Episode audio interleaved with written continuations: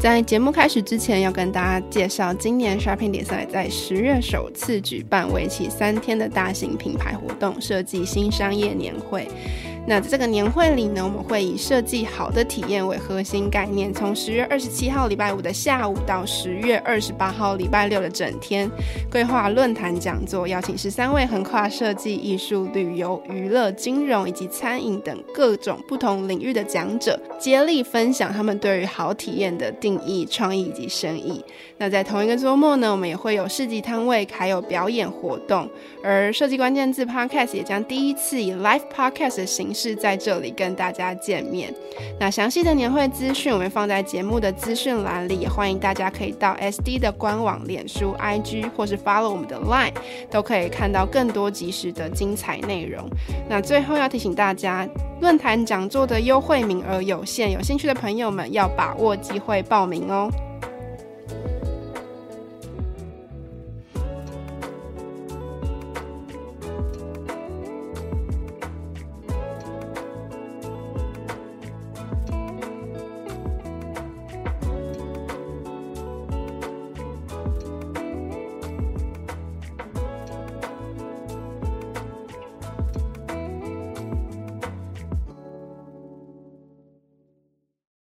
他们确实透过表演艺术创造一个城市的文化经济。不管我们去丹麦的奥尔堡，他们四年一度的那个城市的一个体育大活动 DGI，然后还有我们去的那个拉脱维亚那个李嘉诚庆，后他们那个每一次办这个活动都是让整个城市人一起动起来。当然，比起他们，我们才第一届，我们也才刚开始。但你确实可以看到这些样貌，那个是我们想要未来透过马戏它游牧的概念，去到了不同的城市，有一群人可以跟着你一起去移动到那个地方，然后去创造那个城市的文化经济。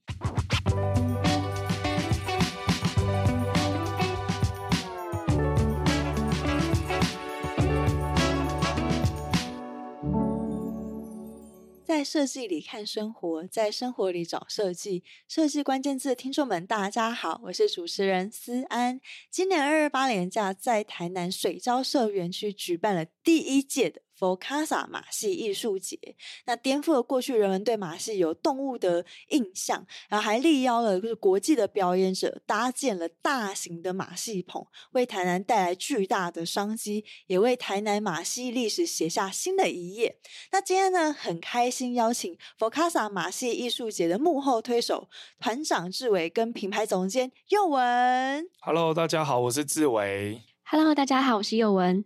对，那其实。其实，在过去我们设计关键字也曾访谈过志伟跟宥雯。那这次呢，我们会聚焦在今年盛大举行的台南场，然后请志伟跟宥雯，然后跟读者们分享怎么将筹划马戏的经验运用在台湾的娱乐市场啊，或是策展的领域上。那第一题呢，想要问一下。志伟跟佑文啊，就是其实回溯台湾的马戏历其实非常的悠久嘛。那其实最为人广知的是李唐华杂技团，但其实际上像我现在可能比较知道马戏，可能是太阳马戏团，可能是比较偏到国外的这种马戏团。所以想要请就是志伟向听众介绍一下台呃马戏在台湾的娱乐产业的背景，然后跟马戏为什么会对台湾那么重要。好，那其实确实像我爸爸妈妈他们那种年纪，大家一讲到特技，特技大家一定会连接到李唐话。但早期我们会去学特技，包含我自己本身从小十岁会去念复兴剧校的原因。当时的环境多半人都是家庭的因素。那本身我自己是因为单亲家庭，所以从小就送去那个地方去训练。因为我们那一间学校以前大家一定很常听到八年一贯制，就是从国小的五年级、六年级、国中三年、高中三年，所以这八年等于说是这一间学校去养你，政府去养你。对，所以我们以前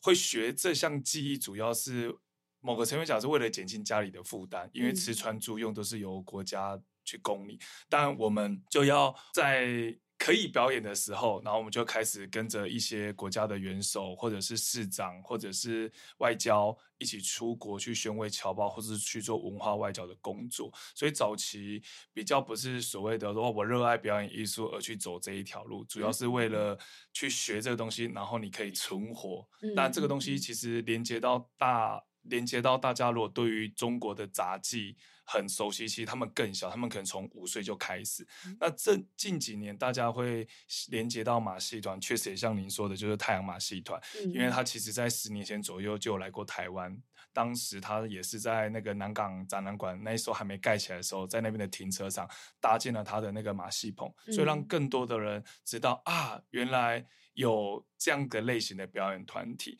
对，所以我觉得这几年，我觉得台湾的马戏很重要性，就是因为在过去这六七十年来，其实大家一直停留在特技给人家的想法，就是呃上综艺节目啊，嗯、或者是在游乐园表演，主要是技艺或者是力与美的结合。但这十年，我们的发展比较是走一种就是文本为主。看一出马戏作品，看一出特技作品，其实它也可以赋予不一样的温度或者是情感面在里头。嗯、所以看完表演，其实你会有，你除了你其实可以去探讨说，哇，他刚刚到底在演什么，并不是只是像过去大家对于他的那个很简单的刻板印象，就是哇。很厉害，然后出来好像就没了、嗯、啊！他好像呃失误率很高，然后好像也就没。但我们现在其实不着重于在所谓的技术上面，反而是着重于看完这一出表演可以给大家的感受是什么。那我觉得这个是台湾马戏近十年来最大最大的一个转变。大家那再讲回我自己自身，就是说以前我们会训练你成为一个厉害的特技演员，就是说。也就是说，要把你训练成你会后空翻，你会丢杂扫，会丢到七颗球。但现在的我们更着重于是希望大家拥有创作的能力，怎么去诞生一个原创性的作品，然后让这些表演者拥有不一样的身体的面貌。对，嗯嗯嗯嗯，有像我印象很深刻是这一次佛卡萨就有一个表演是叫做马戏郎，马戏郎，No 马戏郎，对，然后那时候就我觉得他在表演当中，呃，就是刚刚志伟讲的那些，可能有一些杂耍的技巧之外，他还加入戏剧的演出，然后去呈现说，哎，其实马戏人像志伟讲的，大家觉得哇好厉害什么，但其实下了舞台，他们其实都跟一般人是一样的。是，应该说以前比较着重于在量化，就是说，哇，你后空翻飞得很高哦，你就是很厉害。嗯、但你可能到了二十五岁、二十八岁，好，可能也许到三十岁，你翻的就不会比那种十八岁的小鲜肉还高。那很有可能在那时候我们的环境，你就被迫要转行。但是现在不是，现在反而是我们的演员，他透过你刚刚说的那个马喜郎，或者是我们很多不同的作品，这些演员在三十岁了，甚至我们像最老的演员有到三十四岁，他光站在台上把手上的表演道具拿在手上，你都觉得他背后可以说一说一段故事。所以我觉得这个是 FOCA 这几年，也是台湾这几年的马戏一个很大的一个转变。嗯，那我想问一下，就是因为刚刚有提到说，就是团员年纪的部分。那在过去，一个马戏的表演者，他们的职业生涯最多会到几岁？呃，我觉得，因为近几年我们都把马戏定义为它它是当代马戏，也就是说，我们不着重于所谓的技巧上面的呈现。但如果回到过去我的那个年代来说，那。可能大家多半真的到三十岁，或者是三十岁出头，你可能就觉得体力不行了，很短呢。其实很短，就比起其他的表演领域，你又更短暂了。那也因为更短暂以外，你又会发现。就是他好像也没有更多的扩充的市场，不像舞蹈，像我们身边也有很多的演员，或者是很多身边朋友，他们是舞蹈系毕业的，但他舞蹈系毕业，他可以去，比如说他可以去考云门舞集，嗯，嗯，诶，他也可以去修教程，回到学校去当舞蹈老师，甚至这几年大家都很爱运动嘛，他也可以去当瑜伽老师，去考皮拉提斯的证照，所以很多的舞蹈相关的产业相对的就很多，甚至你把它放回到小朋友身上，很多社区都有很多的舞蹈。班舞蹈社，然后国中、高中都有舞蹈系，对，然后到大学研究所都有，但回到我们马戏其实是没有像这样那么广泛，所以这也就是这十年来 FOCA 一直致力于在做当代马戏的创作。为什么我们想要把一个所谓的在游乐园综艺节目，或者是只是在尾牙秀场演出的一个形态，把它走走到当代剧场里面，然后用文本来延续这些演员。本来可能像你刚刚提到的，就是他可能。我们只能到二十八岁、三十岁，但他也许现在可以延续到四十岁，甚至到四十五岁。对，就像很多的戏剧演员，他其实越老，他在台上越有味道。对，那我觉得我们很努力的一直往这方面去做。所以我觉得我们比起呃刚刚想到的太阳马戏团，或者是呃礼堂华杂技团，或者是大陆这些杂技团，他们在过去比较竞争的是你的技艺的高超。但我们其实团的发展这十年来，我们比较不以技艺的高超为主要去发展的一个面貌，我觉得这是一个最大的一个转变。嗯嗯嗯。那刚刚志伟有提到说，就是你们其实也是从二零一一年就开始创立到现在，其实还蛮久了。对。那其实想问一下，就是在刚。志伟有提到说，就你在推广这样子当代马戏的这种概念啊，或是在做这样子不同尝试不同的这样表演的形式的过程里面，你们有没有遇到什么样的困难跟挑战？哦，挑战超多哎！你要你觉得我们最大的挑战是什么？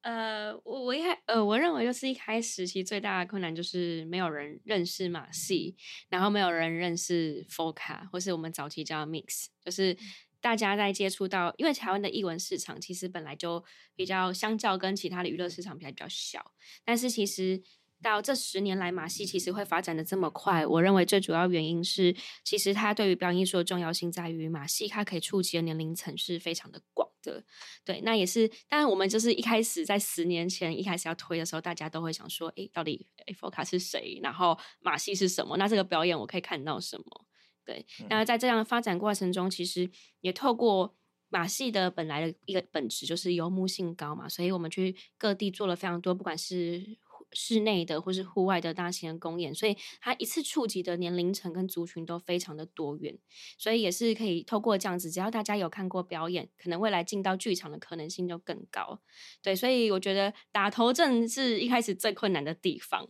对，然后也我觉得还有一个就是到现在也是不止 FOCA，可是在整个马戏，因为台湾像呃比较表演艺术最代表的一定是像比较传统戏曲啊歌仔戏，那像舞蹈或者戏剧也都发展的历史脉络非常长。那包含我们自己可能也都是在在在找，就是所谓的台湾马戏到底是什么样貌，就是这条路我觉得是一个有趣的过程，也还在进行当中。对，嗯，我觉得最难的也就是。就是特技也好，马戏也好，给人家的刻板印象太重了。你跟人家说你是马戏，现在还是有人说啊，你们还有在养动物哦。对，这是大家最常看。连我们今年办这个活动，也是有很多人这样提问。然后当然特技也是，大家会觉得说，哎，那个不就在游乐园看到的那样？所以当你今天在剧场的那样子一个很当代的一个创作，注入了很多的文本在里面，反而他们有两种人，一种是说哇，马戏。原来是这样子哦，很不一样。但是其实有更多人觉得说，啊啊，不就是应该要像游乐园那样的表演的形式嘛？所以等于说你在做这件事情的上面很辛苦。但最早最早我们在诞生的时候，还是没有像现在想的这么的完整。毕竟那时候创团我也才大学生，然后伙同一群呃，可能当时幼文也才大学生而已。对，我们就是这样一群热血的呃小屁孩们，想到说，嗯，我们也想要。做一个别人没做的事情，但当时其实没有想过说推广这两个字，比较是我们为什么要做这一些事情。我们到处去演出，去当 case，比如说像那时候我们有去当赛德克巴莱的替身，嗯，我们也有去担任过彭于晏他在拍《翻滚吧，阿信》的时候，那个替身也是我们团的团员。对，就我们做了非常多艺人的替身，拍了很多的广告，但我们就。觉得说，为什么剧场离我们越来越远？所以我觉得这个 FOCA 的诞生，主要是为什么我们不能像其他的表演领域，舞蹈、戏剧、音乐，他们在这么多的台湾的剧场里面，你会看到有他们的类别的演出，但为什么特技只能在外头？所以我们当时也是因为这样的一个傻劲，也是不想要。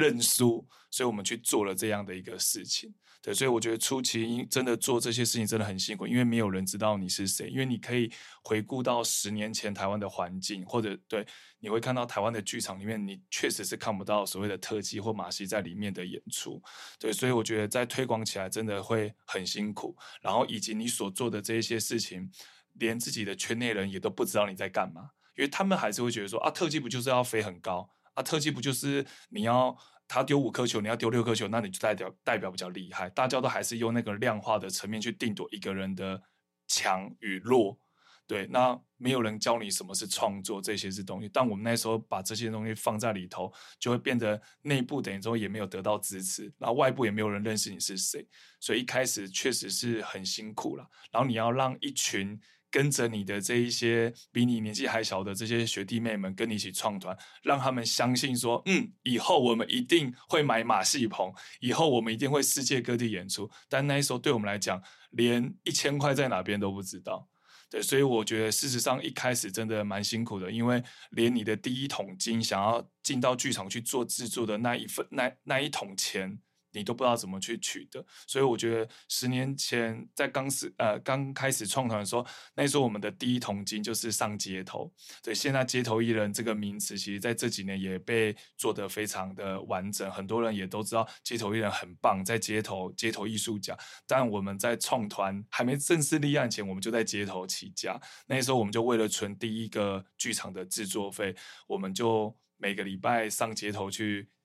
当街头艺人，然后存的钱，我们就会存下来，去存我们的第一笔制作费用，这样子。哦，我觉得还有一个困难，也不算困难啊，就是我觉得我们在做回对回到剧场，因为我们就会有所谓的设计群跟制作群，但因为马戏的特质，不管是在道具上或舞台上，甚至服装，因为我们的肢体性啊，或是危险性都比较高，嗯嗯，所以像。这样子反而是幕后制作团队，我们也都是一直在，比如说是从我们自己的的人去培养起来，或者说我们要找到非常长期，他是要懂马戏的人，他才能够去为我们设计出相对安全，因为我们有很多叠很高嘛，或是甚至飞来飞去，那这都是非常像国外发展脉络很久，所以他们这些专业的幕后呃幕后的。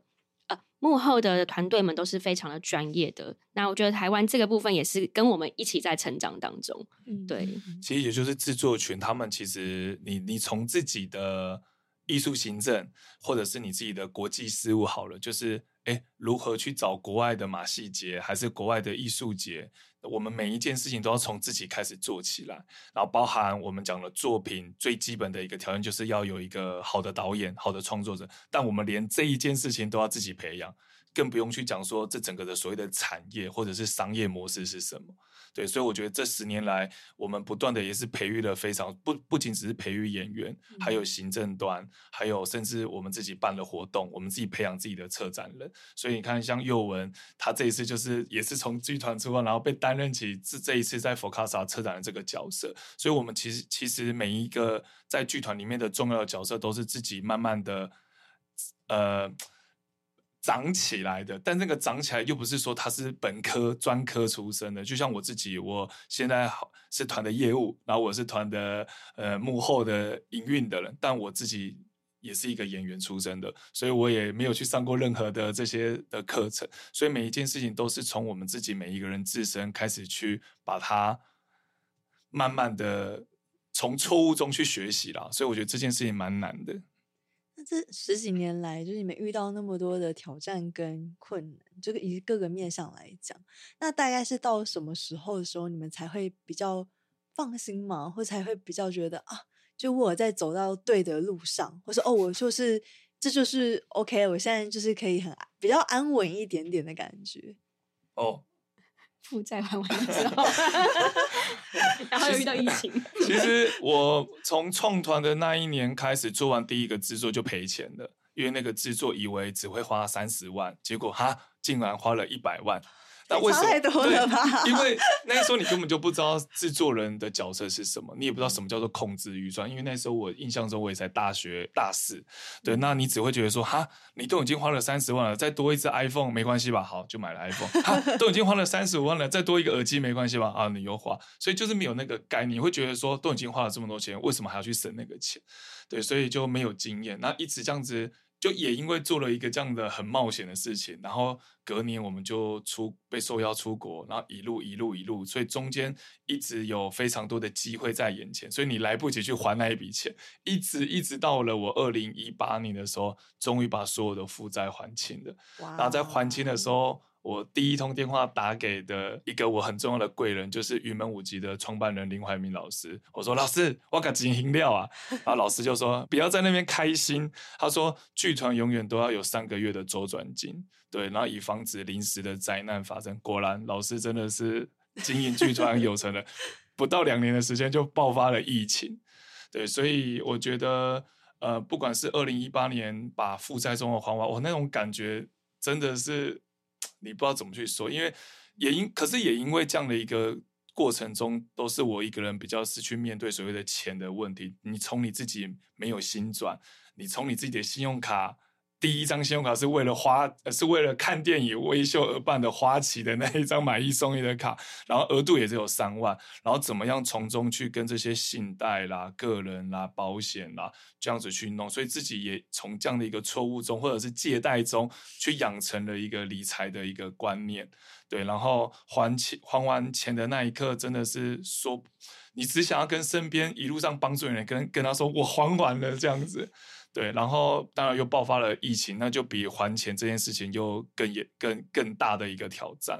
对，但我觉得就是因为这样子一路上，呃，面临到了这一些的挑战，也都有很努力的去把它克服，然后克服、克服、克服。所以我觉得我们并不是说突然就有那个累积的过程啊。嗯，对，我觉得那个是比起跟大家来说，就是很不一样的这样子。我觉得对于演员来说，呃，团队有带给大家一个安定感的一个时间点，还有我们有第一个自己的排练场的时候。因为刚开始我我们就还是大学生的时候，我看到说哦，台湾有马戏有马戏哦，然后他们这个团队我想说，哎，他们怎么练习的地方都在公园？然后真的好对，然后都是那时候，因为他们的学校就是也是会有些空地，然后大家都是趁晚上那个到是下大学就是下课之后，然后他们就在那边就是训练，然后好像也没什么保护措施，然后我就觉得有点纳闷，想说，哎，剧团不都应该有自己的空间嘛？可是怎么大家都好像就随便再找个地方就这样练，然后还会一直被赶。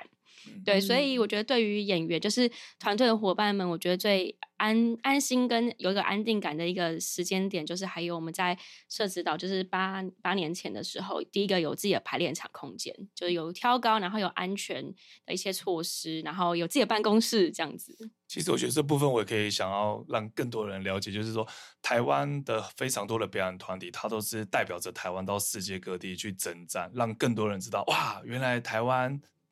在哪里，或者是台湾有这么多这么棒的表演艺术，但其实这些团队回到台湾，或者在台湾的本身，他们连自己的一个遮风避雨排练的空间都没有，嗯、他们要到处的去借，然后借又要排时段，然后又要付很高的所谓的租金。嗯嗯，所以我尤其我们马戏这种训练，我们又需要很高的高度，所以那时候我们真的在二零一四年之前，我们的练习的场地就是在桥下。在公园，在天母运动公园，然后排练到晚上的时候，那个灯都关了，然后就跑到那个人行道的路灯练习，然后然后人行道哇，十二点过后又关灯了，就这样摸黑着练习。所以其实这是我们的一个还蛮重要的一个过程。那也因为这样的一个过程，你就知道说，呃，那个不是克难这件事情，而是你会你会很清楚知道，万一他受伤了怎么办？所以给自己更大的压力就是。那我们要赶快找到一个自己遮风避雨的地方，所以我们才在二零一四年的时候，像优文刚刚讲的，我们在社子岛租了一个铁皮屋，小小间的。但社子岛也呃这几年可能大家比较知道它，因为有都市更新的问题。但其实那个岛那那一个社子岛这个地方还很像是五十年前的那样的一个环境，因为它新建了五十年，但表演团体还是只能寄居在这样一个环境里头。而不是说啊，我在华山旁边，哇，我在市中心，但没有我们表演团体租不起这样的一个排练的一个空间，对，所以我觉得这是所有台湾表演团体其实非常辛苦的一个现状。大家光鲜亮丽的舞台，但回过头来，他们只是在铁皮屋，但铁皮屋很棒，是因为它有一个遮风避雨的地方，但另外一面其实他们非常的辛苦，因为在铁皮屋的特性就是三极度三温暖，就是冬天的时候可能十度，里面就是体感零度。然后夏天现在三十五度、三十六度，里面就是四十度，你站着你就冒汗，对，所以其实这是一个很多台湾表演团体的现况啊，包含。包含我们也是面对这样，所以我们自己很努力的去解决家在哪边的这一个问题。那也确实有了这一个地方，让我们团的发展有点像是呃很快速的成长。因为你真的大家不用今天要跑到木栅去排练啊，明天那个地方又有地方可以借了，我又要跑到内湖，啊我又要跑到哪个桥下？对，嗯嗯嗯，哇，真的是非常血淋淋的 挑战跟困难过程。对，那想问一下，因为刚刚就是分享了那么多血淋淋的 例子之后，那你们觉得在这十几年的营运，像我也知道，像刚刚志伟有提到疫情嘛，可是因为疫情也让你们可以催生了三个事业体，就是 FOCASA 的艺术节啊，跟 FOCA 佛尔摩沙马戏团跟马戏儿童的教室。对，那在营运了那么多年之后，根据你们的观察，有没有真的去实际改变台湾的大众对于马戏看法的例子啊？或是有一些民众有给你们一些回馈？我觉得疫情带给我们最棒的礼物，真的就是时间，因为这个时间让你可以好好的安静下来。你接下来要做什么？因为在我们最辉煌的时间点，就是在疫情爆发前，那个二零一九年的时候，我们光一年就跑了快二十个国家去演出，我们一年有将近六个月不在台湾，那结果就莫名其妙，哇，三年不用出国了。所以那时候一九年的时候还在说，哦，可以不要再出国了吗？果然，老天爷 听到你的话，三年不给你出国。所以我觉得在这个疫情的期间，我们就梳理的这三个事业体，主要其实 FOCA 在创。刚开始在创立的时候，我们其实是以一个剧团的角度为出发去经营这个剧团。但在疫情的期间，我们就发现，比如说刚刚提到的演员的生命、演员的寿命的这一件事情，所以我们在思考这一群跟我一样背景的演员，他如果真的好给他演到四十岁好了，那他的下一步是什么？等他到四十岁的时候，你才让他去做转行吗？所以我们就在思考，那我们还可以做什么？对，因为主要很多很大的一个原因，也都是因为我自己本身是演员出身，所以你会想到这些跟着你这么久的人，难道他三十五岁再去想他要干嘛？他再去念书吗？他再去当业务吗？不可能，因为他一辈子他最辉煌的时间点都奉献在 FOCA 里头。对，所以对内是因为他们的退场机制是什么，然后对外也就是透过剧团的展演的量能，你也会发现好像。触及的影响力还是没有那么大，所以我们才会觉得说，为什么要办 FOCASA 马戏艺术节？为什么要把他的年龄层在跟幼文在讨论的时候，我们设定在三岁到八十岁？因为透过一个艺术节的亮点，你可以让超多人知道，哇，原来马戏有这么多不同的样貌，而且你是集结了国内外的不同的一个展演团体聚集在一起，让大家知道说，其实马戏不是像以前我们电视上或者是游乐园所带给我们那个影响，就是丢杂耍。喷火圈、骑单轮车，大家都还是停留在那样的一个刻板，所以我们透过这样一个集结的力量，让更多人知道马戏它的世界里面其实可以做得很前卫，可以做得很当代。那当然还是有些人很坚守原本传统那种表演形式，但它也很有味道。对，然后另外一个就是，所以。因为要触及更大、更多的人来认识马戏，所以我们做了这样一个艺术节作为一个平台啊。另外一个就是儿童马戏教室，也就是因为呃，你可以去想象成小时候我们。妈妈们有些可会送我们去学溜冰，或者是去跳街舞，所以你从或者是很多的学校以前都有合唱团，所以你会看到台湾的合唱团的一个现象，就是他们的每次在售票的一个情况，其实好像是蛮好的，因为很多人小时候都有经历过这样的一个经验，所以你就会说哦，合唱团我以前可能担任过什么什么时候，你就会想要去看。当然，那我就回到马戏，它为什么跟民众来的距离这么遥远？是因为大家对于特技马戏还是有。所谓的危险性这一件事情，然后距离感很重，所以为什么我们想要做儿童马戏教室，就是因为想要把它更亲民化，所以我们去在校园里面去做讲座，或者是去到更小的年龄人，去到幼稚园去教他丢杂耍，就是因为当他会丢了，他就会知道说，哇，台上的哥哥三颗球好强哦，因为我一颗球都会掉，所以他们才会有所谓的觉得你很厉害，而不是。过去那种比较就是啊，我上次看到那个丢七颗，他这个丢五颗，其实也还好。所以我们更希望大家可以有玩过、体验过，他才知道台上的演员他有多么不容易。嗯、所以我们在疫情底下催生了这，就把 FOCA 作为一个母公司，然后旗下有剧团，然后平台，然后教育这样子。那这三个像刚刚就会讲，就是。疫情催生的这三个平台，然后就思考也非常的清楚跟完整。对，那就是在营运，就是从疫情到现在嘛，对，然后今年也办了算第一届正式的 FOCASA 的马戏艺术节。那你们观察到说，哎，那民众对于这件事情，对于马戏的看法有没有真的被改变，或者他们可能有被颠覆？因为像我那时候在马戏艺术节的时候，我就有听到，就是民众真的路过的那个路人。就会说哇，他很开心自己可以在这里。嗯，然后那时候听到就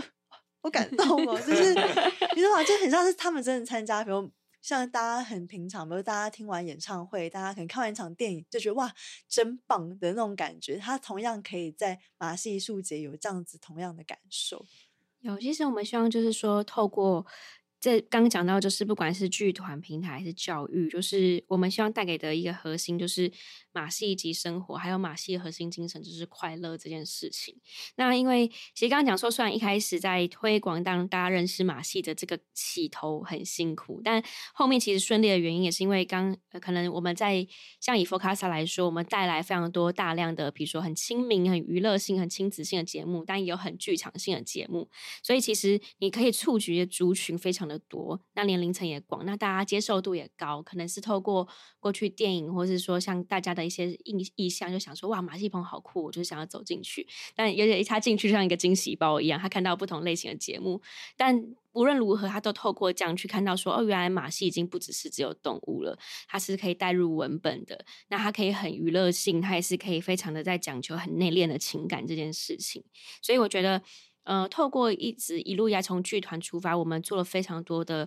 呃各地的巡演，我们自己有自发性做了非常多的偏乡的教育的推广，像我们走过非常多的学校，那我们挑的学校都反而也不是市市区的学校，都是越远的地方我们越去，因为透过这样子，像在台北市，你要呃有这么多个演出，这么多剧场，然后有这么算是非常竞争，可是可能到团队可能要去到，也许像云林或是台东，你要卖票会觉得很辛苦，那其实原因就在。在于说，没有人知道这个这个项目是什么，所以我们在做教育这件事情的话，也都会推广到非常多不同的学校。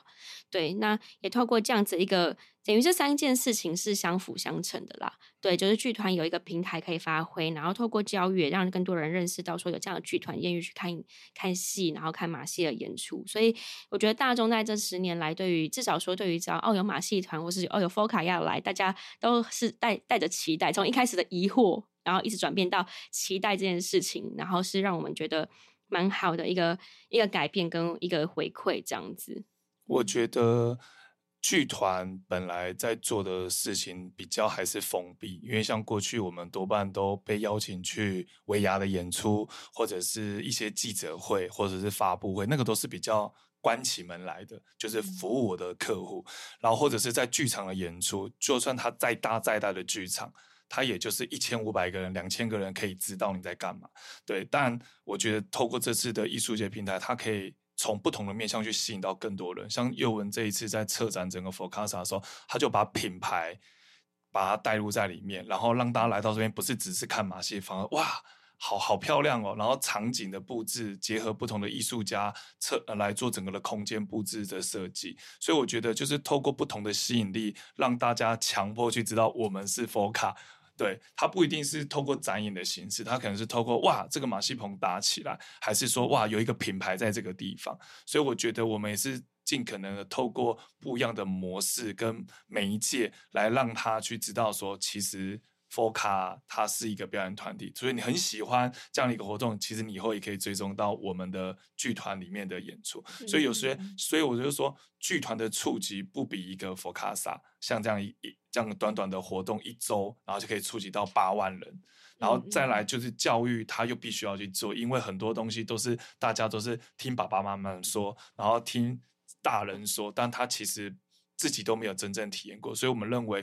教育最重要就是向下扎根，嗯，让这些小朋友自己从小就去感受到这一件事情，而不是别人告诉他。嗯嗯，对。那我们刚刚有提到说，就是今年是 FOCASA 马戏艺术节的第一届正式的这样子。对，那这次你们在台南的水交社园区举办嘛？那想要了解一下，说你们是怎么样透过马戏结合地方，然后去创造一个难以复制的这种娱乐的体验。嗯，因为其实我们团队蛮蛮早就下去做一个筹备的，所以我们在过程当中，尤其在活动前两周，我们其实在整个台南市区营造就是那个那一个月就是一个台南马戏月的概念，所以我们在各大商圈，然后像示范几个饭店，然后学校，我们都有做快闪，所以你可能会在南美馆外面突然看到一群马戏人跳出来，然后就做一些快闪，或是一一些椅子顶的特技，或是你看高跷人就走在义载金城或是孔庙前面，所以我们让马戏这个好玩跟惊喜的元素，就是在城市里面，就是很多的角落一直发生出来，嗯、然后也这样子就吸引到大家，也是同步也是宣传，然后让大家在那一周可以集合到水交社这一块场域，然后去做来参与我们的艺术节。所以我觉得从这个过程中，都是跟地方的连接，就在于说，比如我们在车展的主题，主题上就是从我们用台南的一个特色嘛，就是呃它的甜这件事情，然后作为我们的一个发展的内容，然后再就是跟地方我们去把那一整个月去跟城市的各个角落去做一些连接。那再是我们找的，比如说一些呃市集啊等等的，也都是找就是尽量是以在地特色的一些风格的一些品牌啊，然后一些来去做一些合作。所以其实就是我们到每个城市去的时候，都会去根据那个城市他想要他的一个想要讲的一件事情，或是那个在地的人为的样貌去做结合这件事情。那我觉得也是马戏的特色，因为马戏它是非常的有机，然后可以多变的一个一个项目，所以它又是有游牧的性质这件事情，所以让来的人他是可以得到非常非常大量的体验。那在现场，我们觉得也是强调马戏生活这件事情，就是除了你是静态的就在那边看之外，你也可以实际去当一个小小的马戏马戏演员。你可以尝试什么叫走神，什么叫做高空，然后什么叫做扎刷扯铃，怎么玩。所以我觉得现场最棒的那个。呃，风景的样貌就是大人跟小孩，他们就是没有人在划手机，大家都很认真在那边体验项目，所以让大家放下手机，然后用身体动起来去体验马戏，也可以撇除掉就是好像哦马戏很危险、很很远的这件事情。所以我觉得在现场是呃很棒的一个画面，就是不分年龄，然后也让家人朋友们重新透过马戏的这个体验，然后重新凝聚起来，就人与人之间的连接这件事情。嗯嗯嗯，我分享地方好了，因为我觉得我们在办一个这样这么大量的艺术节，其实我们自己也受邀到非常非常多不同的一个活动，不管是全台湾各地的儿童艺术节啦，他们自己的场馆的艺术节啦，但我觉得最重要的是，我们要办一个这样的量体，比较不是活动形式，就是说。啊，办完这个活动，然后你就拍拍屁股就走人。所以其实，在台南的一个生根其实更久，因为从二零一七年我们就跟台南市政府文化局就开始有合作台南艺术节了，嗯、然后慢慢的、慢慢的在办这个活动前一年，我们在。文化局也给了我们在水交社旁边一个驻村的一个基地，所以也因为这样子，我们会把第一届的艺术节放在那边，也是因为他们在过去这数十年，他们自己在地方办了非常多不同大大小小的一个艺术节，他们对于这件事情的支持，对于年轻人这件事情其实也是蛮重视的，所以我们一开始会选择在这个地方，也是因为在这个地方在做这一些的事情，也相对的较为完整。那整个的地方连接就不是像我提到的，就是不希望他真的只是办完这一次活动就没了，所以我们会希望说，把我们自己当成是这个地方的一份子，让这些人不要觉得说啊，马戏怎么突然那么突兀的出现，然后就就这么离开了。所以我们在前一年、前两年的一个设定，包含在那边剧团做展演，或是在附近的校园去做更多的连接，慢慢的才变动到我们要办一个马戏节在这个地方。所以，我们连同筹备这件事情也都在台南，所以这整个的时间点，我们花了超过两年的时间，才把这一个艺术节把它诞生出来。所以也有别于跟大家呃在办一个活动，好像呃突然间选到这个城市，然后好像两个周末筹备完办完，然后就离开了。但我觉得。我们自己本身 FOCA 就是一个剧团出身，我们也不是所谓的专业的多么专业的活动公司，所以我们自己更为谨慎，希望每一个环节都是我们自己非常喜欢，也非常清楚知道我们自己要做什么。同时，我们一定要把我们自己当成是地方的一份子，你才有办法愿意的说你要去跟附近的这么多的人去把它串联起来，就是因为你希望在这边的民众都能感受到这样的一个快乐的气氛，而不是只是走到水交社他才感受到。那我觉得这一件事情也是我们今年的第一届做的蛮成功的一件事情。嗯嗯，那蛮好奇说，就是这一次的 FOCASA 的马戏艺术节，就是我来看来，我觉得非常的成功跟非常的盛大。那就大概这一次入园的人数大概有多少？我们这一次就是因为我们一百公分以下是没有对小朋友收费的，嗯、但我们的票务的这边整个统计进来到。团这里面的人次有将近八万人，wow, 所以也就是说，如果你再加上那些不用售票的，然后因为我们的外围的围篱其实也蛮矮的，在不包含那些跳进来的人，我觉得应该八万人是非常保守的估计了。对，所以如同一个城市在用一个艺术节能创造到八万人，然后你我们自己有看很多后端的数据，就是说。本地人好将近五成，但等于说你有将近三四万人是来到这个地方，那三四万人基本上一定也都要住宿，嗯、一定要消费，嗯、所以我们这一次在台南做的这件事情，完全也有符合我们当初自己所提出来的一些。预期的期待，甚至超乎期待，这也就是我们过去 FOCA 这十几年到世界各地演出所吸取的经验。那把那个经验怎么复制在我们自己在办这个活动上面？我们想要带给这个城市，跟带给我们自己的想象是什么？对，真的很惊人哎！就是八万人，其实真的是。很多耶，我们自己也也吓到，因为其实那个场域当然它是有一个空间嘛，但是那时候在最巅峰的时候，我们还想说，哇，要要要不要先停一下下，然后就，然后那时候也有人说我们很像那个。那个非洲大迁徙，因为 我们整个场域有八大展区，那我们表演都是不断电的，所以民众会这样子从 A 区，然后这样啪啪啪啪啪一起到 移到 B 区，然后发现哎那边又有东西，然后又一起移过去，所以就看到人流会是这样一直在整个场域一直流动，就是那个画面也蛮有趣的。因为其实大家如果有看到比较展演形式，像我们就是比较以展演形式为主的活动，很多的展演形式它会避开。同时发生哦，你这边在在唱歌，我这边就不要有活动；这边在表演，我这边要停止。但我们不是，我们是八个展区同时让它一直发生事情，所以会看到宥雯刚才讲的，就是这边演完了，他哦那边还有没有？然后一群人这样，对，就是一两万人这样移动到这这边的感觉。所以我觉得这也是我们当初觉得说，嗯，可以承载到这样的一个量体，还蛮不容易。但这整个的背后，整个的事前的筹备，从想要买这顶帐篷的十年的梦想，然后这上。上次我们聊过，然后到我们买了这顶帐篷，然后到诞生第一个艺术节，我觉得他真的花了很长很长的一段时间，比较不是说啊，我们买了一顶帐篷，然后我们就马上的来吸金好了，但更多的是他的灵魂。就你买了这顶，所以我们自己呃，又文在接到我这一通电话的时候，就是说，哎，我买了一顶帐篷，但我们就觉得，啊，买了帐篷好像就是你你中了大乐透，你也可以买一顶帐篷啊，所以我们更着重的是。一个马戏团拥有这顶帐篷，它的意义是什么？它的灵魂是什么？嗯、然后，并不是说，哎，我们好像也这一次获得了很多，不管是中央的支持、地方的支持、企业的支持，哎，我们确实是拿到了一笔不错的一个赞助，但是我们也可以外包给活动公司，给更专业的场公司，但他们来做。也不见得是我们自己心中所想象的那一件事情，嗯、所以我觉得这一次就我们自己内部的这些团队们，他们承担起一个八万人的一个量体，这个应该在台湾的表演团体上面是真的很难去找到的啦。对，嗯嗯嗯，而且真的是那时候我去好像才前几天嘛，嗯、然后其实那时候就发现说，哎、欸，其实附近的旅宿啊都被订满了，对，订满了，而且。更可怕的事情是我听我台南的朋友讲说，那时候是怎样，就是要去 吃，要去吃个那个下午茶什么都排不到，然后都是什么平常不起眼的那种咖啡厅，莫名其妙都要排队，什么意思？然后就说哦，你知道就是那一周有马戏艺术节嘛？他查说，哎、欸。怎么没有提早知道？我也好想去。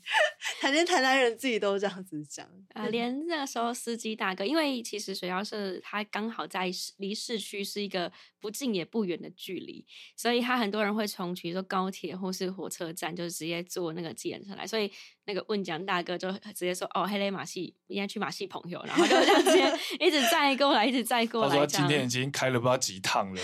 对，所以我觉得确实就是这。剧团的这十年的累积，不管是我们的媒体的朋友，还是说我们的粉丝，还是说整个表演圈的经营的这些人，他们其实都看到我们在做这件事情的时候，大家都非常大的关注。然后，这我觉得剧团过去这十年的累积，是帮助到我们在办这一次活动有很很重要的一个因素在里头。那也因为剧团自己跑了这么多世界各地的活动，去参加很多国际的音乐节，被邀约去单纯的演出。但是你在那一场演出，你会看到，哇，天哪，怎么他们可以来十万人、二十万人？但虽然你只是一个小小的表演团，但是你自己心中有一个要买马戏棚的梦想，所以每一场演出都是你在做笔记的时候。所以，包含像我们大家所知道的法国亚维农艺术节、英国爱丁堡艺术节这些的艺术节，你可以从我们的经验上面，或者我们去参与这样的一个艺术节，你会看到。这当地的这些店家跟商家多么期待这个艺术节一年一度赶快发生，嗯嗯、因为它确实创创造了一个文化经济这件事情。但在台湾，你会很常发现，就是台湾的表演团体要去拜托，哎，拜托你赞助，哎，拜托你住宿给我便宜一点，好不好？我我来这边演出，你可不可以算我便宜一点？但你会发现到，就是表演团体在台湾或在亚洲，可能有更多的国家不重视，他们比较像是弱势。但是去这些比较，我们去参加这艺术节不是诶，那是那些店家拜托你赶快来我这边办活动，就像五月天，你来我这边办演唱会好不好？那我们就在想，那我们自己难道不能创造这件事情吗？永远都只能去求人家嘛。嗯嗯。所以 FOCASA 的定调、TA 跟他为什么活动形式是长这个样貌，其实我们都是想了非常多。这也是是这十几年来下来的累积，支持你的人要有一个对等的关系，而不是只是一直叫别人给你钱，便宜赞助你，而是他可以获得什么。嗯。所以像。这次我们跟这么多的饭店业者合作，然后他们也确实业绩都很好，然后连我们自己跟他在订房间的时候，我们也都付一些，我们都付该付的价钱。我们也不想要说，就其实一个大活动就是要彼此都能赚钱嘛，大家才有办法永续的一直合作下去。比较不是说拜托我们是弱势，你捐钱给我。对，那我觉得这就是。看到这些参加过这么多国外的艺术节，你会发现到他们确实透过表演艺术创造一个城市的文化经济。不管我们去丹麦的奥尔堡，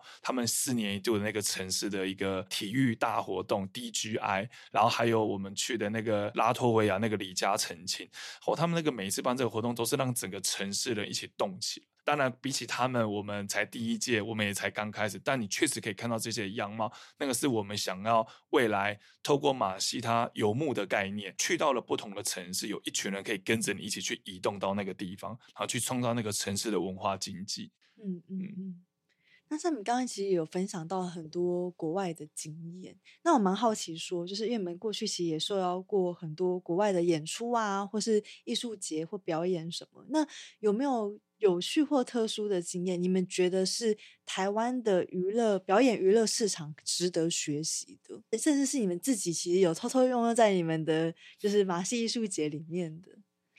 呃，因为如果说像是去一些很密集的一个月的艺术节的话，其实他们真的是。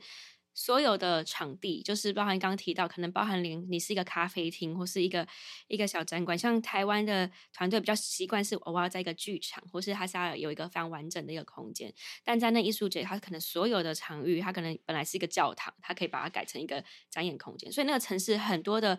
呃空空闲的一个环境或是空间，它是可以被转成是一个。剧场型的一个概念，然后可能咖啡厅它可以同时经营卖卖它本来餐点咖啡，然后同时也有剧场产产生，然后再来是它的时间轴是拉很长的，像我们今年去亚维农，我们是演晚上十一点到十二点。就是午夜场，所以是从早到晚，你有不同的类型选择。然后你在城市每个角落，就是不只是在剧场，你可能在走在好多地方，它都会是有东西可以发生。就是你这个惊喜感跟一种探索城市的感觉，我觉得是我们也蛮想要带入的这件事情。对，然后再来的话，就是我觉得还有所有的。因为像我们自己这次 FOCASA 大概有可能五百个马戏演员就聚集在这吧，来自国内外的，然后还有所有的艺文的表演者在现场，大家演完后可以很自在的交流互动，然后你可以看到大家就是玩在一起，然后如果有来自各国的呃不同的的领域的人，然后大家在那这样子很密集的那一个礼拜，然后可以了解到不同的一个国家的文化，这件事情是我觉得是非常非常自然而然的一个呃文化的外交吧，然后也是一种。交流形式的产生。所以我觉得这件事情对我们来说，是对我们自己的产业面来说，这种交流是一个很棒的机会。那对于大众来说，我觉得是更希望提升大家的惊喜感这件事情。嗯嗯嗯，我觉得有机吧，所以我觉得台湾可以学习的最多，我觉得比较有，就是说让很多事情让它自然发生。你把大家聚集在这边，像我们今天的佛卡萨。集结了将近四五百个马戏演员，国内外一起在台南，那大家自然就在那个场域，甚至扩充到啊，那个像有一个外国团体，他们就去我们的庙，然后自己拿庙那个我们自己的鼓，然后就那边打。对，所以我觉得让它是很有机的去发生在这个城市，大家就会被感染到。嗯、但是我们过去碍于 KPI 或者是碍于时间的限制或成本，你很常会看到连自己台湾的表演团体聚集在，假设我们聚集在高雄或聚集在台中，大家都要去省那个预算说，说啊，你只能来两天一夜，啊，你后天演完就要赶快走。其实大家只是换个地方表演，但明明大家都聚集在这边，可是大家却没有办法好好的去交流、去对话。嗯、那我觉得像国外这些艺术节很棒，是他会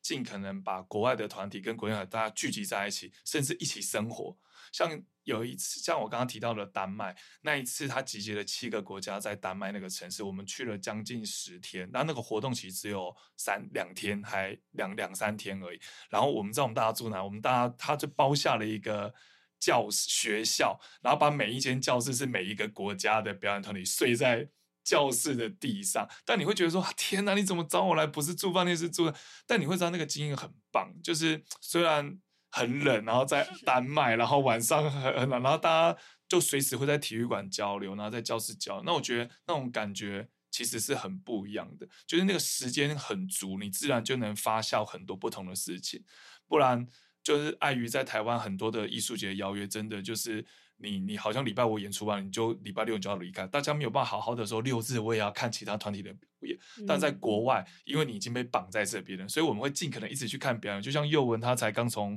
法国回来，他那一个月就被留在那边，嗯、然后他们自己在。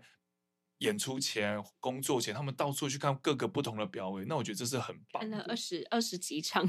因为一个月就看了二十几场。对啊，就是就是说工作时间外就哦，就会开始也会做比攻略，就哦几点有什么，几点有什么，然后就一直去看，一直去看。然后街道上也有很多各种表演发生，嗯、对，所以所以我们也把这样的一个呃想法，就是说，对我们把这一群人集聚集在台南，聚集在我们佛卡萨，我们就希望他是马戏人的家嘛。佛卡萨就是马戏人家，然后让大家在这边这好一好好的这个，不会因为说他只演出两个场次，那他就要离开。没有，每一个团体都待满七天八天在这个地方。他没有演出的时候，他去看别人的演出，嗯嗯，而不仅只是说我们这些表演只是对外，反而其实我们对内是一个超大的力量。而且这件事情的延续到后面，你会看到。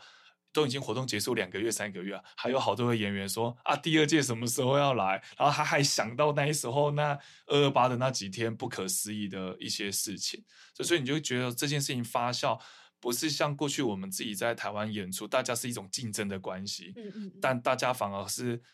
很期待，而且不是他自己做的事情，你就不会特别去放大。但你会看到这一些人，他不是，他反而好好想佛卡萨赶快再出现。那我觉得这件事情就成功，因为你确实创造了大家在这边那种快乐的感觉，跟史无前例的那样一个样貌。嗯嗯嗯，好，今天非常感谢志伟跟佑文的分享，其实真的让我们看到说一个表演，或是甚至是一个这样子的活动，它怎么样是真正的去生根。在地这件事情，从在地真的连接到国际，甚至像刚刚志伟有提到，怎么去让这些事情有机的发生，然后创造更大的商业价值也好，文化经济也好，然后让大家都可以看到说，哎，这件事情是可以被发生的，它不应该就只是一个放烟火式的一个活动而已。对，然后今天非常感谢佑文跟志伟，对，谢谢，谢谢大家，对，然后我们。设计关键字就到今天，今天的设计关键字就到今天了。哎，这 好，